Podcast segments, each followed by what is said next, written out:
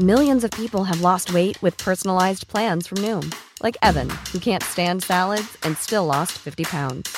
Salads, generally, for most people, are the easy button, right? For me, that wasn't an option.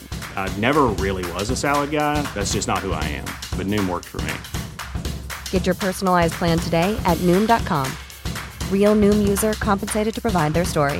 In four weeks, the typical Noom user can expect to lose one to two pounds per week. Individual results may vary.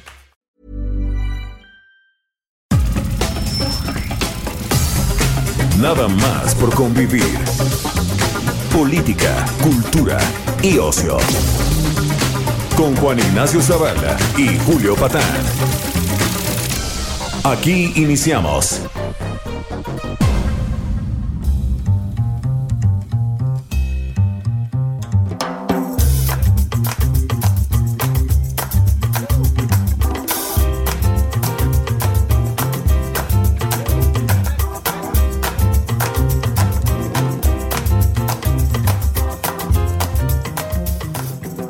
Tal? ¿Cómo están? Eh, sábado de enero, sábado de pandemia, sábado, primer sábado post-Trump. Estamos en una nueva era, la verdad. ¿No lo crees así, Julio Potén? Oh, bueno, cayó el tirano.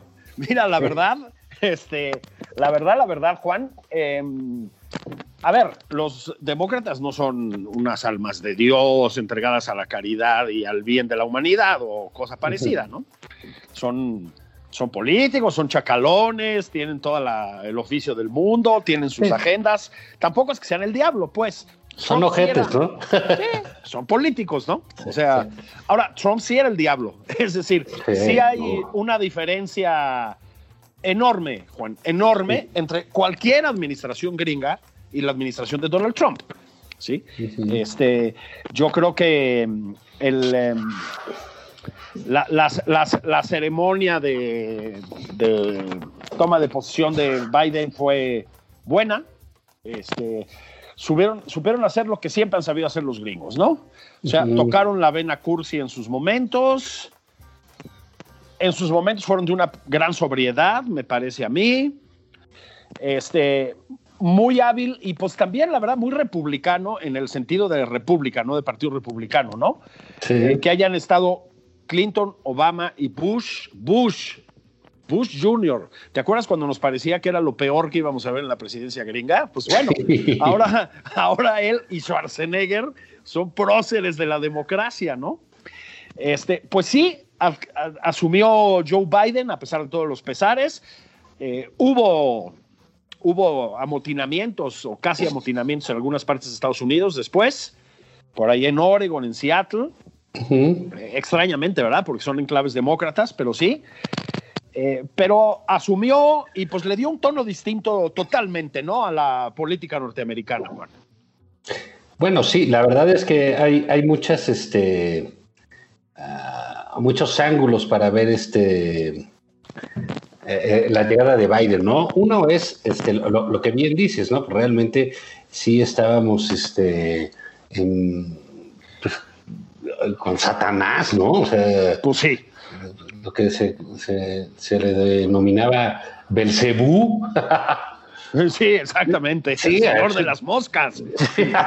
Sí, no, no, no. Es, creo, creo que ha sido, fue una pesadilla, fue una pesadilla para eh, Estados Unidos, una pesadilla para, para todo el mundo, ¿no? La llegada de Trump, simple y sencillamente lo que habría que pensar es por qué llegó.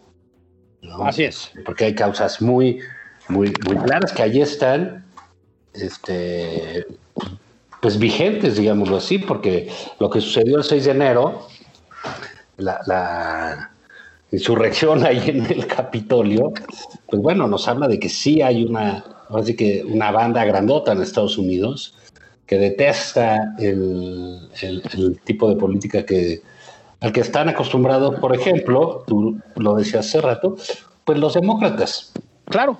o lo que hicieron los republicanos durante mucho tiempo. Entonces es una, eh, eh, digamos, se puede ir Trump, pero el trumpismo de alguna manera sigue.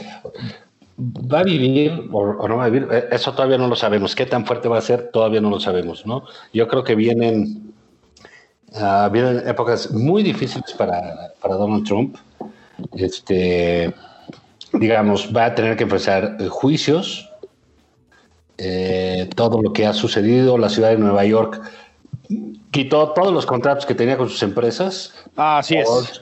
Este está vendiendo su hotel en Washington, nadie lo quiere comprar, nadie quiere tener un vínculo con Trump eh, de ninguna manera. Este, contratos que iban a tener se perdieron, los campos de golf donde se llevaban a cabo torneos en, los campos de golf de Trump, ya la Asociación Mundial de Golf dijo, nanay, este, pues Twitter le quitó su cuenta, Facebook le quitó su cuenta, no le quieren vender tamales en la Flor de Lis para el 2 de febrero. el tipo está francamente acabado, ¿no? Solo le queda, ¿quién le queda? Ah, ah. ¿Qué iban a decir? Melania, yo no estoy tan seguro. Le queda el corazón de nuestro presidente ah, López Obrador. sí. sí. Ahí digan lo que digan, ahí hay un cariño real, Juan Ignacio Zavala.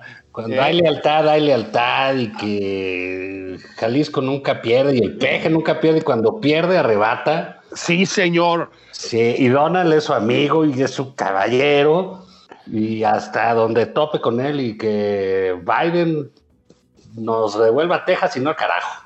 Eh, sí, yo así lo veo. Estamos con usted, señor presidente. Sí, mira, la verdad, Juan, se, se debatió mucho. Ah, espera, otra que me acabo de acordar. Este, la, empresa de joyas de Ivanka Trump, la hija consentida, ah, que fue funcionaria en la Casa Blanca, quebrada. Quebrada, sí, les está yendo muy mal a los Trump. Trump ha sido un, eh, un empresario truculento y yo creo que mediocre en un estricto sentido. Lo que pasa es que turbio. O sea, nunca hay claridad sobre sus ingresos, sus egresos, sus declaraciones fiscales, el éxito o no de sus empresas, ¿no? Este, y eso pues se transminó, fíjate qué terminazo acabo de qué bárbaro. Qué bárbaro, este, ¿no? Una onda Biden bárbaro. ¿Verdad? Ya, ¿A poco no se nota ya que hay otro, otro estado de ánimo, otro clima, otro todo. Deberías empezar a hablar en inglés ya. Sí, sí. Este programa de aquí en adelante va a ser en inglés, nada más que con una pronunciación británica que se van a pudrir de envidia, ¿no? O sea. Bloody bastards. Exactamente. Pues sí, este, esa, esa opacidad, otro terminazo, esa insisto, esa truculencia de Trump se filtró a su forma de hacer gobierno, evidentemente, o determinó su forma de hacer gobierno, ¿no? Este, un gobierno de bandazos permanentes, de despidos y fichajes en cascada, uno tras otro, semana tras semana, de pleitos con los medios, con los demócratas y con algunos republicanos también. Eh, de alejamiento de los Estados Unidos, digamos, de la escena internacional, cosa que Biden también está empezando a echar para atrás, ¿no? Según todos los indicios, pero al mismo tiempo de acercamiento con algunas de las figuras, pues, más dudositas, ¿verdad? O sea, se, llevaba bien con, con el, el, señor Putin, que pues no es así que tú digas un eh, emblema de la democracia, con Kim Jong-un estaban ahí, entre que intercambiaron misiles nucleares y y se daban golpecitos en el hombro de cariño, ¿no? O sea, fue verdaderamente, Juan, una, un espanto, un esperpento de administración. Pero como dices tú, hay un, eh, hay un fondo del trumpismo, por decirlo así, que no podemos pasar por alto. Fíjate que estaba yo, a ver, yo creo que eh, calificar a Trump de fascista no es excesivo. Con esto no quiero decir que Estados Unidos haya sido un país fascista propiamente durante cuatro años, pero muchos de los principios de Trump, si tal cosa tiene, muchos de los modos de hacer gobierno de Trump y muchas de las cosas que, que agitó en la sociedad son fascistas, ¿no? Este, ese modo de culto a la personalidad obsceno, ridículo, ¿no? Este, pero ramplón, este, esa violencia verbal permanente, esa polarización, porque sí, hay que usar el término, esa polarización como método de gobierno, pues son cosas propias del fascismo, ¿no? Recordé a, es que hoy no, no, solo estoy usando términos de una elevación extraordinaria, sino que estoy con uno echando cultura a borbotones, ah, bueno, normal en ti. Lo, normal, sí, no, lo normal. Este, recordé al gran. Nos recuerdas a, la gente de Televisa. Exactamente. Es la influencia de Televisa, seguramente. Eh, Pues te digo, te digo. Este, a ver, me, me acordé de Primo Levi, el gran narrador del, eh, del holocausto, ¿no? Del, específicamente del campo de Auschwitz. Alguna Sí. vez le preguntaron a Primo Levi, que sobrevivió a Auschwitz, hizo por lo menos tres libros más en realidad, pero fundamentalmente tres libros como claves para entender el, el fascismo. Le preguntaron si el pueblo alemán era un pueblo esencialmente fascista, ¿no? En el entendido de que el nazismo es una forma del fascismo. Y él dijo que no. Él, lo- él dijo que el fascismo es, es algo que está en las sociedades. Eh, y que, digámoslo así, espera el momento de salir a la superficie y que uno de los momentos ideales es que se le agite desde el poder, ¿no? Es decir, el fascismo estaba en Alemania, eso no significa que Alemania sea fascista, pero estaba ahí, como está en todas partes, y necesitaba ciertas condiciones, pero sobre todo una cierta forma de ejercer el gobierno para llegar a su máxima potencia. Pues yo creo que con Trump vimos esa amenaza en Estados Unidos, Juan, ¿no? Y esa pulsión fascista, pues sí está en mucha de la gente que votó por Trump. Ahora, aquí el chairismo está dedicado a reivindicar la figura de Trump y de sus seguidores. Y dicen por ahí, eh, eh, he escuchado por ahí, leído por ahí algunos de estos opin- opinólogos, diciendo que no podemos entender que toda la gente, los, son 70 millones de votos eh, por Trump, que todos esos norteamericanos están locos y son racistas y radicales. Bueno, no. Entiendo que hay también algunas otras razones, ¿no? Para dar un voto de esa naturaleza. Pero sí está ahí ese componente, Juan. Y la neta, lo que está haciendo Biden, y creo que correctamente, ahí sí, es como neutralizar esas formas y esos fondos ¿no? de, la, de la administración Trump. Está dando un tono mesurado a, a su forma de gobierno en los primeros días, por lo menos como lo hizo en la, campana, en la campaña. Está tranquilo, ¿no? llama a la unidad, aunque sea pura retórica, pero llama a la unidad. Se une a republicanos en la medida de lo que puede para salir a escena. Pues es un tono muy distinto, ¿no? Ahora, no creo que eso baste para neutralizar pues esa fuerza horrenda que está moviéndose en la sociedad gringa, como en tantas otras. Sí, bueno, yo, yo lo que veo aquí es un- una, ah, digamos, una suerte de contradicción generalizada en términos de quienes apoyan a López Obrador. Eh, se sienten como que obligados a defender todas y cada una de las cosas. Sí, Creo que eh, se equivocan, no es necesario. También, digamos, de, este lado eh, del anti-López Obradorismo, también en ocasiones hay expresiones muy, muy básicas, este, muy lamentables. este, sin duda. eh, y, y muy torpes, ¿no? Yo, yo creo que el, el que vota por, por alguien no es responsable de todo lo que haga ese señor en, o Sí, señora es. en el poder, ¿no? Es un Así es. voto que se emite eh, de una manera, pero ellos lo, lo han tomado así, digamos, y parte de, de- de- o sea, donde hemos visto que, que hay una fisura en esa actitud y que es sana y que es buena, fue lo del general Cienfuegos. Ahorita hablamos de, de, de Gertz y su, eh, y su furia, ¿no? Su, su- su performance, Su, perfor- su instalación.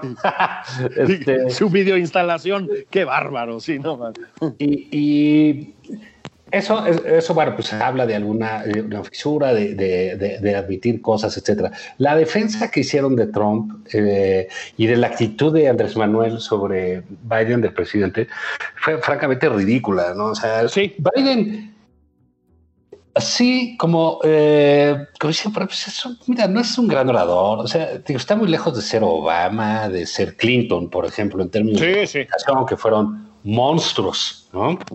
Así es. de, de la comunicación política, ambos.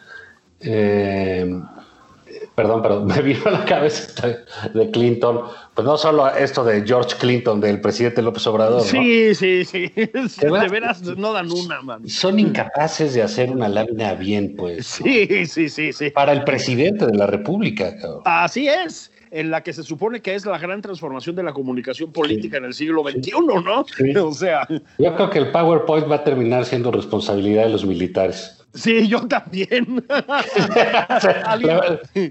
Se le van a dar el power de las maneras al teniente, quién sabe qué chingados. Ah, sí, sí, sí. Para que sí, ya sí. no haya equivocaciones. Este, pero bueno, cuando sucedió todo esto de- de- de- del Capitolio, ¿no? Que salió el memo este, de Clinton, ¿no? Diciendo, ¿te acuerdas cuando el problema del país era una mamada? exactamente, exactamente. Literal. Pero bueno, estos genios de la comunicación. George Bush, que bien mencionabas antes, pues que ahora nos parece un estadista fantástico y que no dejó de ser un imbécil conservador radical durante No, bueno, la presidencia para todos y que ahora nos parece de primera y que ha sido un expresidente fantástico, hay que decirlo, así es. Tanto con, eh, con Obama como con Trump y con Biden ahora, ¿no? Así es. es un tipo eh, muy simpático, ¿no? Eh, muy, muy agradable y ha ganado mucho en eso. Pues no, Joe Biden es más bien, digamos, este tipo, ah, como dicen en ese documental de 2020, pues es el, el- el fantasma amigable. Es el fantasma Sí, amigo. como Gasparín, ¿te acuerdas? No, sí, Así es. y yo, pues es buena onda. Sí, sí, sí. Buena sí. gente, es un buen Sí. tipo. Pero esto nos habla de qué sucede cuando, cu- cuando vienes de un, de un pendulazo, ¿no? De, de una cosa como la de Trump, ¿no? De- Exactamente. De, la locura, de, del eh, desquiciamiento de las instituciones, ¿no? De, eh, como bien dices, si no era que Estados Unidos fuera un, un fascismo, sí tenías ahí un, un- un tipo características fascistoides, ¿no? un, un tipo ramplón que, que- que todo lo que tocó lo, lo volvió baratija, todo lo abarataba, que se peleaba, ¿no? un, un pendenciero, este, en fin, eh, después de eso puede venir uno todavía más loco, ¿no? Dispuesto a las armas, etcétera. Trump tenía esa beta por, por, por, por, por Narciso, ¿no? Así es. no, eh, no, no por, eh, por otra cosa, pero pues ahí en los ejércitos siempre este, también se generan, ¿no? Y salen personajes eh, eh, decididos a imponer sus, sus reglas, ¿no? Las dictaduras de ahí es que traen su corte militar. Y entonces, ¿qué sucede? Viene eso que se les llama los políticos profesionales, que son los que saben cómo arreglar cosas. Oye, no nos gusta, no nos gusta su perfil, no nos gusta. Oye, que hizo esto, oye, que estuvo a favor de esto, oye, que estuvo en contra de esto, que hizo, que quién sabe qué. Bueno, sí, pero ¿quién puede arreglar las cosas ahorita? ¿Quién puede poner en el orden más o menos con los empresarios, con esto, con los países, en el mundo, con el cambio climático, con los tratados de, eh, eh, comerciales, con las finanzas? ¿Quién? La gente que sabe, la gente que sabe arreglar problemas que a eso se dedica. No estoy diciendo es el regreso de los expertos, ¿no? Para que todo el diga, ah, no, ya llegaron otra vez los neoliberales. No, es quién sabe hacer política. La política es, aunque el presidente diga que no, el presidente López Obrador, sí es una ciencia, sí tiene su, su, su sentido. Sí, Biden, claro. En eso y en el dolor está graduado, porque recordemos que es un hombre que básicamente es una tragedia él mismo, ¿no? O sea, Es- se le es la esposa, la hija, el hijo, este, no, todo es un, desmadre alrededor de su vida trágica, ¿no? Si alguien sabe de duelos, ha de ser él. Y eso, pues que lo hace humano, sabe hacer el mm, tocar, unir, se lleva a Kamala Harris, tiene detalles con los hispanos, tiene detalles con los afroamericanos, este, dice que hay que acabar con los asuntos de supremacía blanca, en fin, es un nuevo modelo, es el regreso de los que hacían política y que tiene el gran reto de hacerla diferente, eso sí, porque Y no, no, digamos, no. La gente no vota para que hagas lo mismo, no votó para que hicieran lo mismo. No quieren la locura de Trump, pero no quieren lo que pasaba antes. Eh, Exactamente. Que ese es tal vez el fondo del problema que tendríamos que empezar a entender, porque el fenómeno gringo se repite en muchas partes, Juan. O sea, sí, hay muchas afinidades entre el caso Trump y el caso López Obrador, de modos y de fondos también.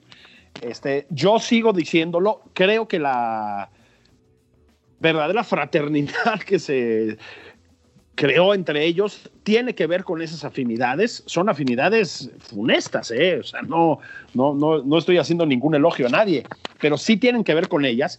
Pero en efecto, para que regresen los buenos modos eh, a la política, ¿no? No solo en términos de la educación, sino del, del, saber hacer, como dices tú, del profesionalismo. Y se queden, hay que empezar también a hacer cosas nuevas, ¿no? Y atender a problemas que están ahí muy, muy, muy arraigados.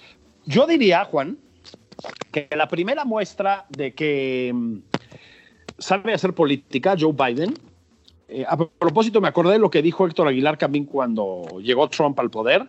Lo único peor que un político profesional es un político no profesional, ¿no? este, que, que, me parece una muy acertada frase. Pero primera muestra de que Biden es un profesional, me parece, es, eh, digamos, el único guiñito que ha tenido hacia México que no es menor. A ver, Juan, el presidente López Obrador empezó por no reconocer a Biden cuando lo hicieron todos los demás, aquí lo comentamos abundantemente. Fue el último presidente en reconocerlo y felicitarlo. Su felicitación fue bastante cortante y grosera, a diferencia de la carta, pues, de amor que le mandó a Trump en su, en su momento. O sea, era verdaderamente un despliegue de romanticismo, ¿no? Este, cargó contra la DEA, hizo muy mal todo lo del general Cienfuegos, como comentamos aquí, utilizó eso también para tensar las cosas con la administración gringa. Tienes el antecedente de, de la reglamentación demencial a los espías extranjeros ofrece asilo a Julian Assange. me, parece que se les está olvidando que Julian Assange es un criminal, no es, no es un prócer de la libertad de expresión. Además, es un hombre con antecedentes de abuso sexual y demás. Este, en fin, López Obrador ha estado tirando tarascadas hacia la administración Biden, ¿no? Esto es un hecho.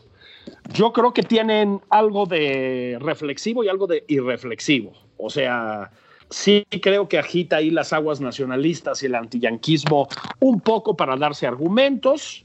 Creo que ve venir una relación complicada con los demócratas porque la agenda que tienen es muy lejana a la de la cuarta transformación y que está como curándose un poco en salud. Y luego creo que tiene afinidades naturales con el populismo tipo Trump, ¿no? Me parece claro. Bueno, ¿qué es lo que hizo Joe Biden?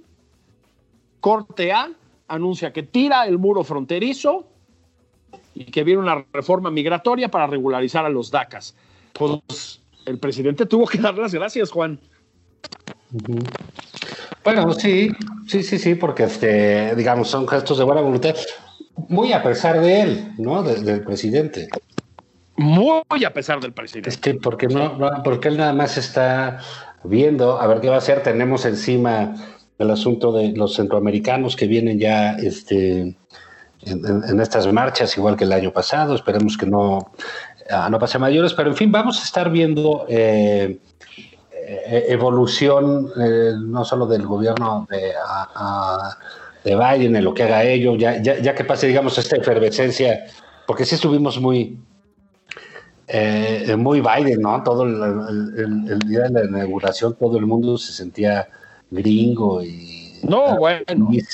no y vieron todos los conciertos y cantaron con Lady Gaga. Y bueno ya pasó esa euforia vamos a ver cómo se repone eh, la relación México-Estados Unidos. Que hay que decirlo cualquiera que hubiese sido el presidente este tendría que haber una relación distinta. Creo que lo más complejo que le tocó en ese sentido a López Obrador fue Trump.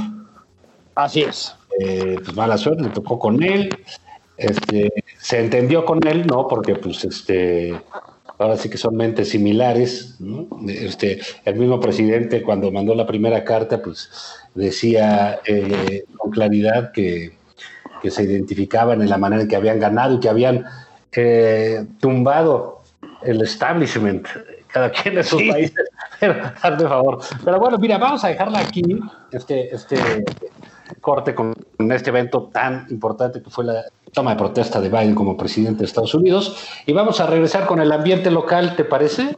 Sí, cómo no. Vacunas, vacunas, vacunas y otras cosas parecidas. vacúname más. Ahorita venimos. Sí. Vamos un corte.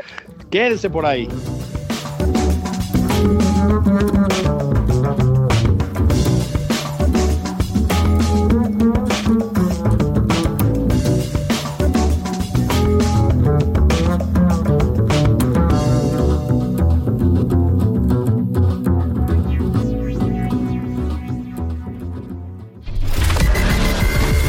a Juan Ignacio Zavala en Twitter. Arroba Juan y Zavala. Esto es Nada más por convivir. Una plática fuera de estereotipos. Con Juan Ignacio Zavala y Julio Patán.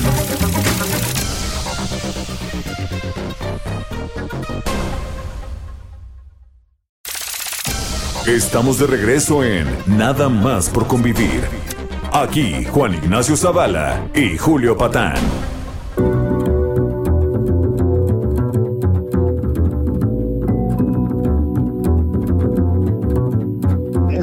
De regreso nada más por convivir. Miren, no, no les voy a dar detalles. Si oyen como que me río, es. No, no voy a entrar en detalles. En, en la pausa estábamos platicando Juan Ignacio Zavala y yo del sobaco. O sea, no, no, no, no pregunten más. Sí, la bisagra, ¿no? Este, para que vean que tampoco decimos todo en este, en este espacio sagrado, escuchado por decenas y decenas de millones de radioescuchas en México y América Latina. Bueno, Por cierto, fíjate, déjame Juan, mandar un saludo, antes que se me olvide, a- a- hasta el Brasil. hasta Brasil. Tenemos ahí un escucha sistemático y eh, que no se pierde este programa como debe ser. Bolsonaro, Un- sí, el mismísimo Jair. Jair, Jair Mesías Bolsonaro. No, ahí está mi hermano Rafael que no se lo pierde. Un saludo hasta allá y que siempre me dicho- Abrazotes hasta allá. Sí, se me había olvidado. Pero continúe, digo, eso por los millones de radioescuchas. Avanti. Sí. Oye, fíjate, Juan, antes de que estábamos en la primera mitad de este programa con, con, con los gringos, ¿no? Pues el caso Biden, etcétera. Nada más como para terminar con los Estados Unidos de América, ¿verdad? El día de hoy y entrar a asuntos mexicanos. Este, me acordé, aquí, pues, digamos, sí, no se les da bien el PowerPoint, como dices tú, tampoco se les da muy bien la tabla de Excel y eso. Y vimos lo de George Clinton, ¿no? Ahí en la mañanera. Bueno, el senador Chuck Schumer en Estados Unidos, Juan, allí también hay pifias, ¿eh? hay errorcillos. Este, dijo que eh, Donald Trump había incitado a la erección. Luego corrigió y dijo que la insurrección, pero de entrada dijo que había incitado a la erección. Entonces, para que veas, para que veas que todo el mundo tiene sus mañaneras, ¿no? Este, Oh, bueno, Pero- no, pues sí, eso hay en todos lados, ¿no? No, bueno, este, en ahora sí que en todos lados se cuecen habas, ¿verdad? Pero bueno, hablando de, asuntos ya propiamente mexicanos, pues aquí también estuvo turbulenta la cosa, Juan. Este, si, en Estados Unidos se puso turbulento, decíamos, porque las huestes trompeanas siguen eh, eh, aceleradas, bueno, y, luego Trump que no quiso ir a la entrega de traspaso de poderes. Pero bueno, ¿qué, qué, qué te digo yo? O sea, aquí también tenemos nuestras cosillas, ¿no? Este, mm, pues, ¿qué te, qué te parece las nuevas derivaciones del caso Cienfuegos? Bueno, pues es que son este, este, esta inopinada salida de, de- del fiscal de Gertz Manero. que, pues yo creo que sí le afectó el encierro, ¿no? Sí, yo también. Sí, Este, se- no hay problema con medicarse, ¿eh, señor fiscal. O sea, todos estamos sometidos a mucha presión y mucha tristeza, ¿no? Sí, como las esas, las que tomaba el papá de Mafalda, que se toma unos Nervocal. Ah, los Nervocalm grajeas. claro. Sí, Entonces, exacto. eh, pues sale y, y bueno, les dijo pendejos a los de la DEA y les dijo, este, literal, pendejos, eh, no, no, no. Sí, sí, sí, no, no, no, no, no estamos con nuestro clásico lenguaje florido, digamos. Así ¿no? es, este, eh, que no servían para nada, contra la juez estadounidense, la agarró contra las ONGs mexicanas que se sentían garantistas y que no respetaban los derechos humanos, que le querían dar en la madre, que es una campaña contra él, y bueno, y todo porque se le criticó. ¿No? Entonces, bueno, ahí, digo, no sé, es, eh, resulta curioso que un personaje público se sienta eh, maltratado porque se opina de su trabajo, ¿no? Cu- Cuando es cuestionable lo que hace, ¿no? O sea, no solo eso, también ya nos anunciaron que Lozoya no va a pisar la cárcel. Sí, bueno, Eso ya sorpresa, Por eso el presidente López Obrador prefiere eh, este, atacar a Twitter y esas cosas que ya platicaremos mañana domingo. Este, pero prefiere hacerlo a decir, bueno, pues sí, pues Lozoya ya no va a pisar la cárcel, ¿no? No va a pisar la cárcel. No soy ya, este, lo de Cienfuegos, ya lo comentamos la semana pasada, fue verdaderamente un ridículo, ¿no? Este, no es que nosotros le otorguemos toda la credibilidad del mundo a la DEA y pensemos que el general Cienfuegos es culpable a priori, ¿no? O sea, de ninguna manera. Pero hacen una investigación que, bueno, es verdaderamente una tomadura de pelo, ¿no? Es la, versión judicial, digamos, la, la versión policíaca de, de las consultas populares tipo Texcoco, ¿no? O sea, es una verdadera vergüenza. Este, no ayudan más que a contaminar la imagen del general Cienfuegos por sospechosismo. Y luego exhiben el expediente, Juan. Este, bueno, estaba todo tachoneado, mano. O sea, verdaderamente. Entonces, entran en conflicto con los gringos hacen una cosa que es ilegal, que es exhibir ese expediente de, Cienfuegos, y está todo tachoneado. Luego vienen, pues, luego no quieren que se burlen de ustedes en, en Twitter, ¿no? Este, pero digamos, otra vez, ¿no? Todo lo que rodea al caso Cienfuegos y a la participación de Gers Manero es esperpéntico. Ahora, Gers Manero, como bien dices, no solo es un servidor público, ¿verdad? Sino que es un servidor público que tiene ya unos cuantos años encima y por lo tanto unos cuantos años en el servicio público, Juan. ¿No estaba con un tal Vicente Fox? Pregunto yo. Lo digo porque ya debería estar acostumbrado a que si estás ahí, te llueve candela, ¿no? Sobre todo cuando haces este tipo de, pues de torpezas, ¿no? Y cuando certificas de una manera ya como inapelable, pues que la fiscalía, antes procuraduría, está perfectamente sometida a las disposiciones presidenciales. Hay que decir que tampoco es exclusivo este sexenio, ¿eh, Juan? O sea, no, no, no nos hagamos No, todos los políticos son así, pero digamos, siempre sí resulta un poco inopinado que llegue alguien, que salga alguien a, a- a- a mentar madres de esa manera, siendo un funcionario. Si el presidente, digamos, ya está este, de esos que dices, órale, bueno, pues este cuate sí está un poco este, desfasado, pues no, el energúmeno que escuchamos ahí, de locos, man, ¿no? de locos, de absolutos locos. Este, a propósito, ya yo creo que también tendríamos que platicar un poco de eso. También tuvo una semana un poco turbulenta Carmen Aristegui, ¿verdad? Porque entre las irrupciones del fiscal Manero y que le fueron encima los talibanes por andar criticando la destrucción de los órganos autónomos, le ¿Qué fue mal. Pero igual, igual luego Mira. ahondamos en estos detalles, ¿no? Sí, sí, sí, porque sí estuvo de, de, de, de- de risa loca. Mañana, mañana los tocamos, pero vámonos a un tema ahí que eh, está importante, Julio, lo tocaste al principio. Lo de las vacunas, yo ya no entiendo nada y sabes qué es lo peor. Nada. Creo que el presidente tampoco. Yo creo que no. Yo creo que hay. A ver, a ver, Juan.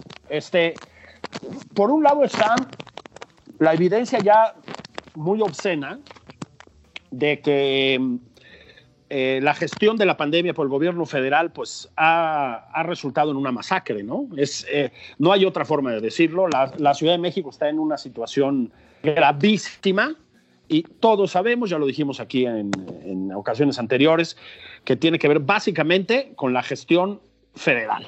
¿No? Nos hagamos tontos con la profunda, radical incompetencia, el fanatismo de Hugo López Gatel y el aval de su jefe, que es el presidente. Ya lo dijimos.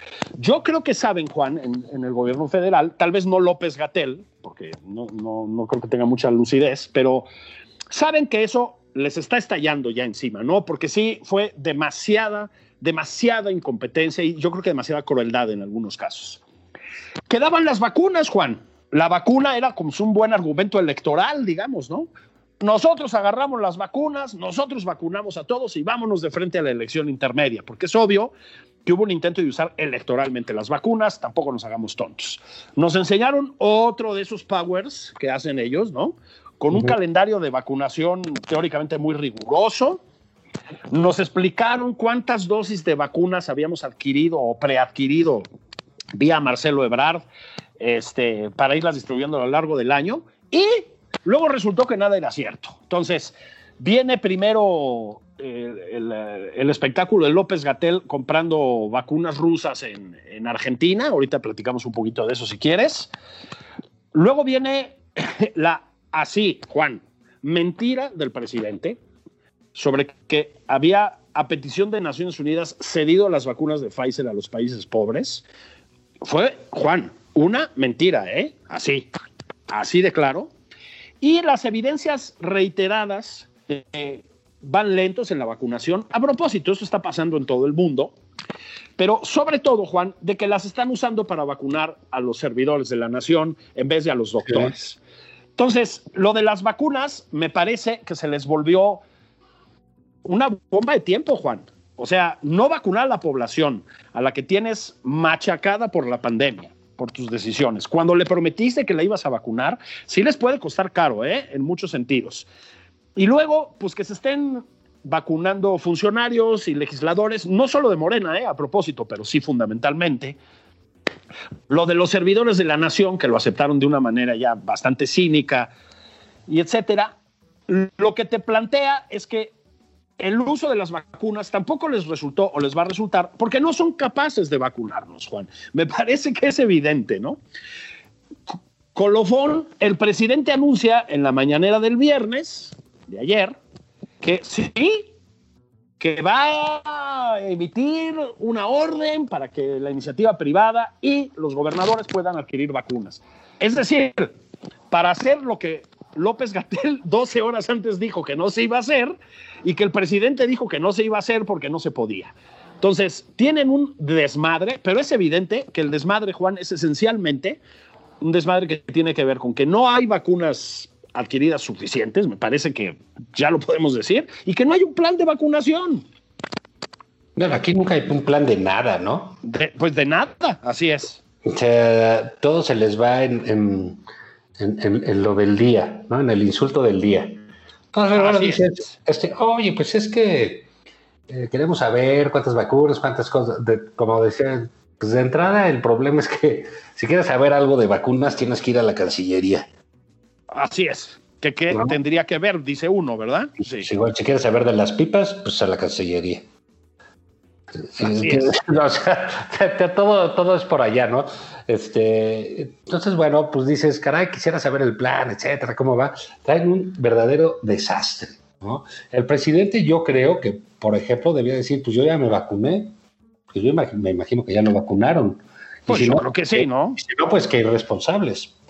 Porque sí, es, el gobierno debe tener una eh, un, asunto pedagógico en ese sentido de, de, ponerse. Es como en Estados Unidos, que fueron los expresidentes los que se la pusieron, ¿no? Claro, y claro, y el propio Biden, públicamente y ante un video, ¿no? Pues una cámara de video. Este, pues bueno, aquí lo que sucede es que se les va todo en, darle la vuelta al asunto y, lo está tronando el, el, tema, porque siempre dijeron, hubo hasta una expresión de una pobre diputada, Naira, no me acuerdo, una de Puebla. Es una que tiene muy mala fama de, uh, vida disoluta y en fin, no sé, ciertas cosas que hace TikToks en, la cámara y asuntos así, ¿no? De estos personajes grotescos del legislativo que siempre ha habido, ¿eh? No, no, no. Ah, sí, sí, sí, sí, sí, sí. La Cámara Mexicana es fértil en esas cosas. Pero que decía que no, que no tenían por qué vacunar a los doctores este, de los hospitales privados y cosas de esas, ¿no? Eh, luego que no había también, que no iban a permitir que los estados compraran. Y total, es tal, porque se veía venir, es tal el problema, la dimensión eh, del reto ¿no? de vacunar a, un país, que el presidente pues, se dio finalmente ayer y dijo que pues iba a dejar que los gobernadores este, compren, que los privados compren, que ayuden. O sea, porque el asunto es ayudar, piensa que todo es competencia, que se lo quieren, se lo quieren fregar, ¿no? Así es. No, pues lo que queremos todos es salir de este asunto lo más rápido posible. Y si los privados pueden poner sus estacionamientos, la UNAM, sus instalaciones, las universidades, sus patios, si todos pueden hacer eso, va a ser más fácil eh, ayudar al gobierno en algo que es competencia de todos, porque a todos nos interesa esto, porque los muertos no los está poniendo el gobierno. Exactamente. Los está causando, pero no los ponen, los ponen las familias, los ponen los ciudadanos. Exactamente. responsabilidad, porque López Gatel, hay que decirlo, ya está en un nivel criminal, el sujeto, o sea, tú lo que ves de él es eso. Ah, completamente. Que, dice que ya es un criminal, en la 4T ya no lo toleran, ¿no? Este, porque es un tipo frívolo, cínico, eh, pues que nada más vive para sí mismo. Entonces, bueno, ahí creo que lo que está ganando es un poco la realidad, los está rebasando, ¿no? pero, pero por el acotamiento, Juan. O sea, están desbordados, insisto. Eh, las redes sociales dicen muchas cosas y una de las que dicen ahorita es que estamos viviendo una tragedia en esta, sobre todo en esta ciudad, pero también en el general en el país, Juan. Este, vimos crónicas esta semana de la muerte de personas por COVID que no tenían hospitales para estar, que no tenían ni siquiera tanques de oxígeno para um, sobrellevar sus últimas horas ¿eh? en, medio de ahogamientos, esa es la pura verdad. Este, y seguimos viendo cómo el presidente defiende a capa y espada a López Gatel, que en efecto ya no lo soportan tampoco dentro de la administración morenista, ¿no? Este, digo, si yo fuera Marcelo Ebrard, que se tomó la molestia de ir a negociar las vacunas para esto, ¿no? O si fuera Claudia Sheinbaum y tuviera que salvar a la Ciudad de México de la situación en la que está, pues no me caería bien López Gatel, ¿no? Este, ya solo lo defienden de verdad, pues los más tontos, los más fanáticos o los más cínicos, ¿no? Creo que podemos estar de acuerdo en esto. Eh, esta semana, a propósito, salió un libro, ya lo comentaremos en unos días, Juan, este, donde lo ponen en solfa a López Gatel. Es una disección de, si se le puede llamar así, su estrategia contra la pandemia, que es verdaderamente un ejemplo de incompetencia y de fanatismo, ¿no? El punto es que López Gatel tiene un poder tremendo dentro del gobierno federal, Juan. Sigue tomando muchísimas decisiones y las que toma son malas. Pero además, pues lo usan, yo no sé de qué, insisto. Dijo, no podemos permitir que los gobernadores adquieran vacunas porque estropean el Plan Nacional de Vacunación, eso ya es un chiste en sí mismo, que, haya, que, hable de un Plan Nacional de Vacunación, y 12 horas después o menos el presidente anunció lo contrario, Juan. Es decir, es ya como el payaso de las bofetadas en el, en el gobierno federal. Pero el problema, como dices tú, es que es una masacre. Su gestión de la pandemia provocó una masacre en ese país, Juan, que sigue. Estamos alcanzando picos nuevos de muerte, 1800 el otro día, ¿sí? 1800 personas muertas. Por su culpa, Juan, fundamentalmente por su culpa. Entonces vuelvo al punto. Lo pones a cargo de los temas de vacunación, no, no solo a él, porque también ahí hay ambigüedades, renunció a titular del programa de vacunación, recordaremos, ¿no? Pero lo pones ahí y ¿qué puedes esperar, Juan? Pues un desastre. Entonces, en efecto, tienes que conciliar jalar a todas las instancias posibles y ver cómo carajo nos vacunan. Ahora, te hago una apuesta aquí, que claro, tal y como van las cosas, podríamos pagar más o menos dentro de dos años y medio, ¿no? Comida en tu restaurante favorito, Juan, en tu restaurante favorito, con alcohol ilimitado, o sea, como siempre. Este, a que a ti y a mí, que nos tocaba vacunación entre abril y mayo, en octubre o noviembre todavía no vamos a estar ni siquiera cerca de irnos a formar. Así te lo digo, ¿eh? Porque, y ahí viene la otra parte, Juan, mintieron, mintieron sobre la vacunación. Creo que estamos de acuerdo, ¿no?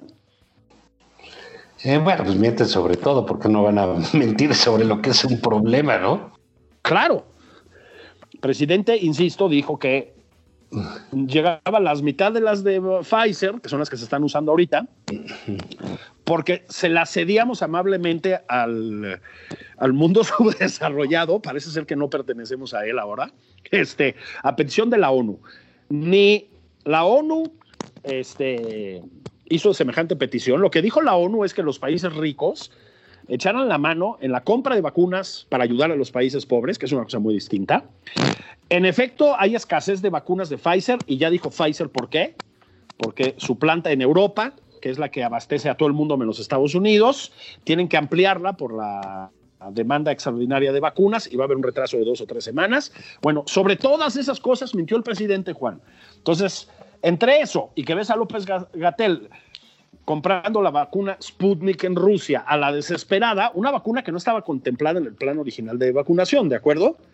Pues tú dices, nos están tomando el pelo o nos lo quieren tomar, ¿no? Mm, bueno, sí, sí, o sea, digamos, hay cosas que se pueden ocultar, este, que ellos todo lo ocultan, ¿no? O sea, porque ya sabes, todo es a cinco años. Ah, todo es a cinco años, sí. Transparencia, bueno. Sí, ya que se vaya López Obrador ya se sabrá. Pero, eh, pues esto que es, digamos, hay muchas fuentes de información en el mundo, ¿no? De todo lo que sucede. Pues, ¿por qué piensan que no se va a saber?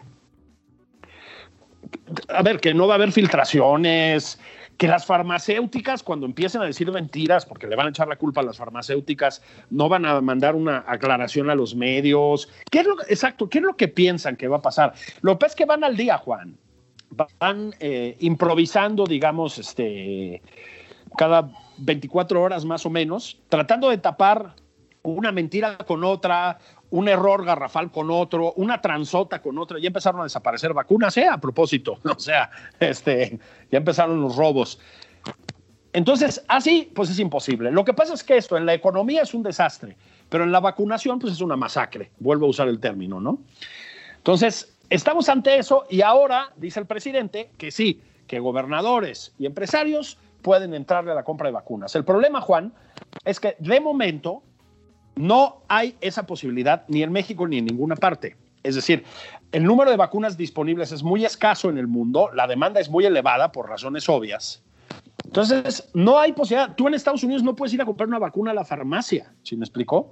No todavía, ese es el punto. Entonces, ¿eso sucederá? Pues sí, si no lo detiene Cofepris, que está en manos de López Gatel, a propósito, y va a suceder dentro de muchos meses. Eh, el gobernador de Yucatán, ya dijo que las farmacéuticas le habían dicho que más o menos por septiembre u octubre podrían abastecer a, Yucatán. ¿Sí? ¿Por qué? Porque hay una emergencia planetaria y es normal. Ahora, mientras tanto, Juan, pues viene el... Eh, ahora todos nos hemos vuelto expertos en vacunas, eso es chistoso, ¿verdad? Entonces, la Sputnik, que es la rusa, pues mira, hay versiones muy encontradas. Sí me he puesto a leer un poco, ¿no? Yo dije que pues o sea, no me quiero ir a poner una vacuna y que luego me salgan escamas, ¿no? Este, en las orejas o algo así. Este, pero no, no, parece que no va por ahí, ya me, ya me puse a leer. Pero de todas maneras es una vacuna que adquirimos antes de que estuviera aprobada. es decir, es un poco raro, ¿no? Este, y que aprobamos porque López Gatel fue a hablar con los gerentes de la farmacéutica rusa. Pues mm, no sé, o sea, a ti te da mucha confianza esa gestión, o sea, No, bueno, imagínate, ¿cómo te puede dar confianza una vacuna rusa que, promueve la 4T? Sí, o sea, me da mucha pena con los rusos, pero ya no, pues literal es, literal es ruleta rusa, güey. ruleta rusa. Parece que es una vacuna que no implica riesgos, esto ya hablando en serio. Este, estoy hablando de una investigación de The Lancet, ¿no? que sí tiene un poco más de rigor que López Gatel y Elena Álvarez Builla. Este, pero falta comprobar a largo plazo qué efecto de inmunización tiene realmente. Pero bueno, no estaba contemplado en el plan original, ya fuimos a hacer una compra. Pfizer, que llega a la mitad de lo que nos habían prometido. Ahí vamos a ver si es cierto que la reponen o no, o qué pasó. ¿Qué pasa con las demás, Juan? Hay un, un, eh, un proyecto con Cancino, la farmacéutica china, que creo que va jalando bastante bien pero que está en fase de pruebas todavía. O sea, faltan muchos meses. Faltan muchos meses para la de Moderna. Apenas llegó el primer cargamento de AstraZeneca a Oxford. Esto, Juan, va para largo. Y tú y yo, que somos ya población de riesgo, no sé qué nos va a pasar, carajo. Mira, por lo pronto nos vamos a tener que ir de, este gustadísimo programa, porque el tiempo que es un tirano se ha acabado. Ah, sí. Pero queda en pie la apuesta yo creo en la capacidad logística, en la eficiencia del gobierno del presidente López Obrador. Y entre abril y mayo tú y yo estaremos vacunados y en mayo, a finales, estaremos comiendo y bebiendo en un gran restaurante financiado por tu incredulidad, por tu poca fe. ¿eh? con un tatuaje de Pfizer aquí en el hombro. Ya, ¿no? AstraZeneca, Oxford. Vámonos. Nos oímos mañana. Nos esperamos aquí igual a las 12 del día en Heraldo Radio. Esto fue nada más por convivir. Vámonos, Patán. Ahí nos vemos. Váyase por la barbacoa. No tardamos. 24 horas aquí estamos con ustedes.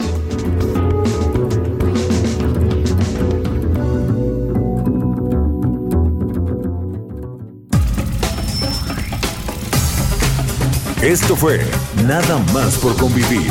El espacio con política, cultura y ocio con Juan Ignacio Zavala y Julio Patán.